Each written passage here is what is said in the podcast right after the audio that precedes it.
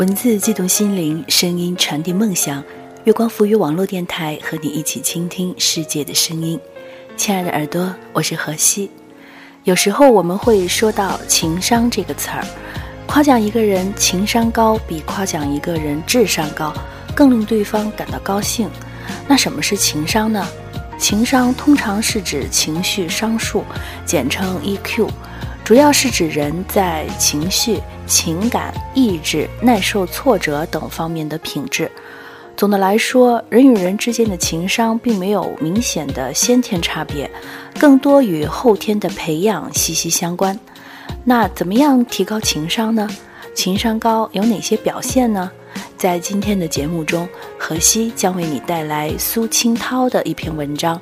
情商高就是说话让人舒服，一起来听听他的见解吧。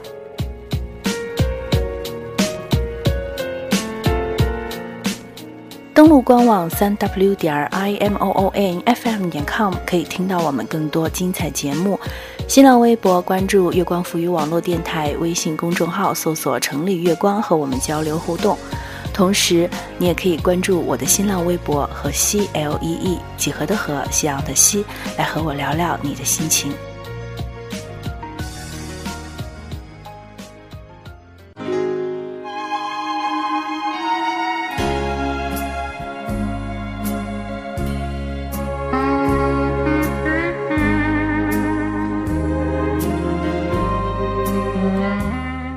昨天一大早赖在床上，看到一个朋友的文章，拐着弯夸人，你还不如不夸。我只能说太他妈的有共鸣了。共鸣完了之后，我先打开聊天窗口，对作者放出狠话。这文章我是绝对不会分享的，我要留着自己转发。狠话结束之后，当然是把作者狠狠地夸了一顿。作者也投桃报李地回敬了我一句。苏老师，你真是太会夸奖人了！我准备写一个如何夸人系列，你就是最好的正面案例。我果真会夸人吗？多年来，我留给周围人的印象就是冷漠、不解风情、榆木疙瘩、书呆子。不过我总结了一下，我对自己喜欢的、欣赏的、尊敬的、崇拜的人说话时，总是风情万种、谄媚无比的。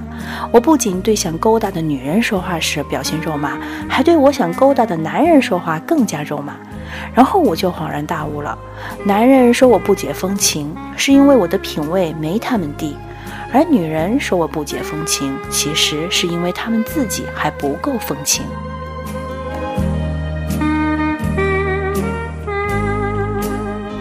昨晚，一个在学校时并没有多少交往的同学跟我说，这两年跟我的接触让他自信了不少。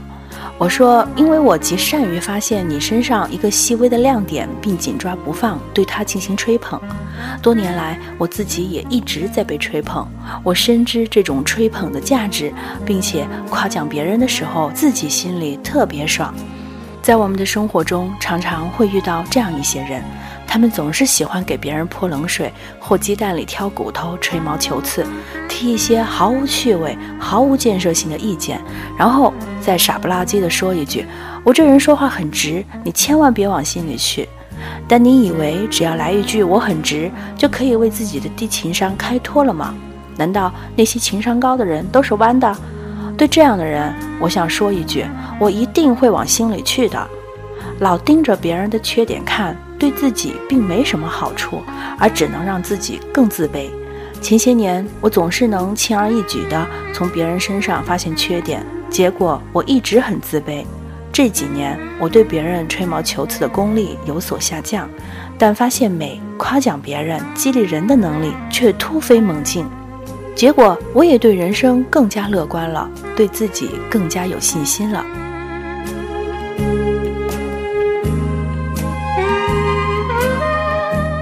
夸奖别人总是一件令自己感到愉快的事情，这正如同骂别人，常常让自己的火气更大，心情更糟糕。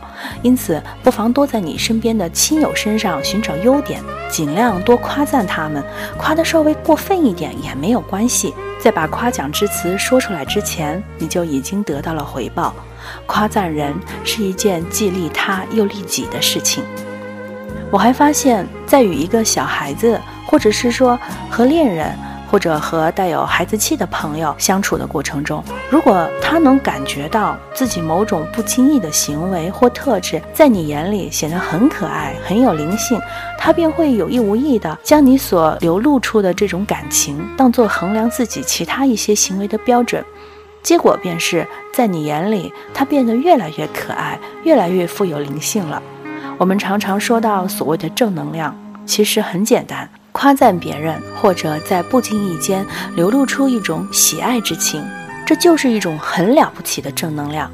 某女神有一句更经典的概括：夸一个人身上不那么明显的品质，或者是凭空捏造出一个优点来夸奖他，要比强行要求他具备这种品质更管用。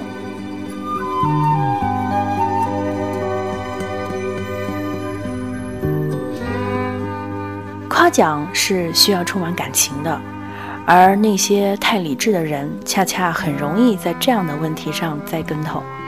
当别人正陶醉于一个自己的小幸福中时，你不要自以为是的去旁观者清，然后以你那自以为是的理性告诉他，他本不应该那么幸福。比如，人家刚买了个自己很喜欢的小玩意儿，然后你去告诉他，你买的贵了，你被宰了。让别人的幸福感顷刻间化为乌有。人家刚交了个男朋友，陶醉于两人的小幸福中，然后你傻逼兮兮的去说，你俩不合适，不能长久。人家刚找了份自己很满意的工作，希望得到你的祝福，然后你去说，以你的能力，如果去另外一个单位的话，薪水要高得多。你以为你很理智，但人家只会认为你是个傻逼而已。你的这种理智和较真儿，只会毁掉生活中的一切趣味和美。如果说少泼冷水、多夸赞是情商的最低要求的话，那么如何让自己的好心不被别人厌恶，则是一个更高的要求。像被列为春节经典三俗问题之一的七大姑八大姨催婚，当然是百分之百的好心了。可他为什么遭人反感？关键就是那些好心人的情商都太低了。很多过于积极主动的给别人介绍对象的人，也属于低情商一族。低情商者们充满善意的去做一件好事儿，却还让别人很不舒服、很不领情，甚至是对他极度反感。吃力不讨好，但真正不识好歹的人，却并非那些被指责为不识好歹的人，而恰恰是低情商的自己。说话做事不识趣儿，缺乏通感，不会换位思考。低情商者们应该明白，你们的善意一旦以一种错误的，甚至是愚蠢的方式表达出来，那么他对被关心者所造成的伤害就会超过一切恶意。因为如果伤害是由恶意造成的，别人还可以选择躲避、反抗或者是报复；然而，倘若是由错误的善意造成的，受害者非但难以躲避、不能反抗，并且一旦他们对你的那种善行稍具微词，便可能被指责为不识好歹、忘恩负义。于是他们便不得不一方面承受着伤害，另一方面表现出一副感激涕零的样子：“谢谢你来伤害我。”在这个问题上，低情商者们真可谓罪莫大焉。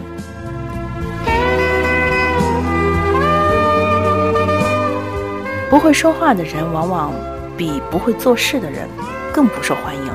会说话的人，即便是不会做事，也可以让别人开开心心的替他把事做了；但不会说话的人，则是即使他热心的关心别人的事，甚至是替别人做事，也往往是吃力不讨好。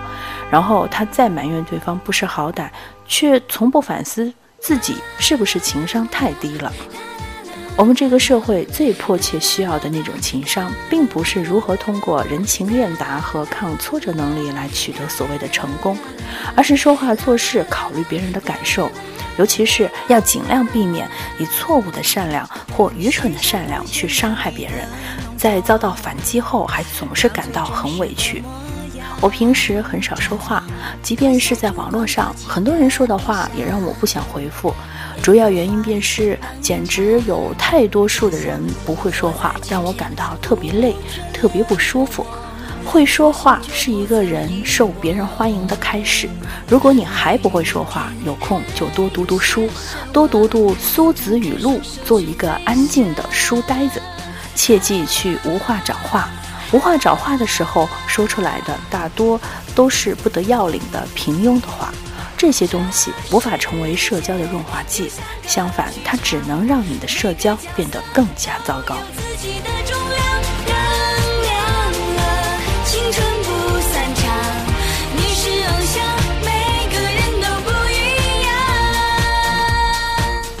良言一句三冬暖，恶语伤人六月寒。可见说出去的话是多么有力量。在我们开口说话之前，先想一想。什么该说，什么不该说，该怎么说？好了，希望耳朵们听完今天的节目，都能做一个会说话、情商高的人。如果想听到更多我们的精彩节目，可以登录我们的官网三 w 点 i m o o n f m 点 com，还可以在新浪微博关注月光浮语网络电台，在微信公众号搜索“城里月光”来和我们互动，也可以关注我的新浪微博“河西 L E E”，几何的河，夕阳的西。我是何西，期待与你下一次的相遇，再见。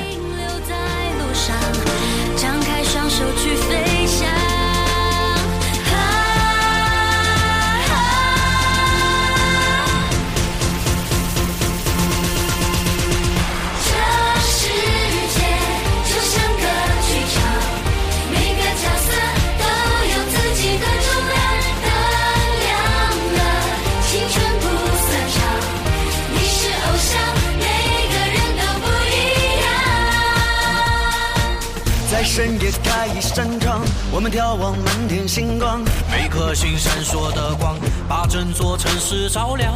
不一定高高在上，不一定万众模仿，披星戴月，匆匆忙忙，每个人都是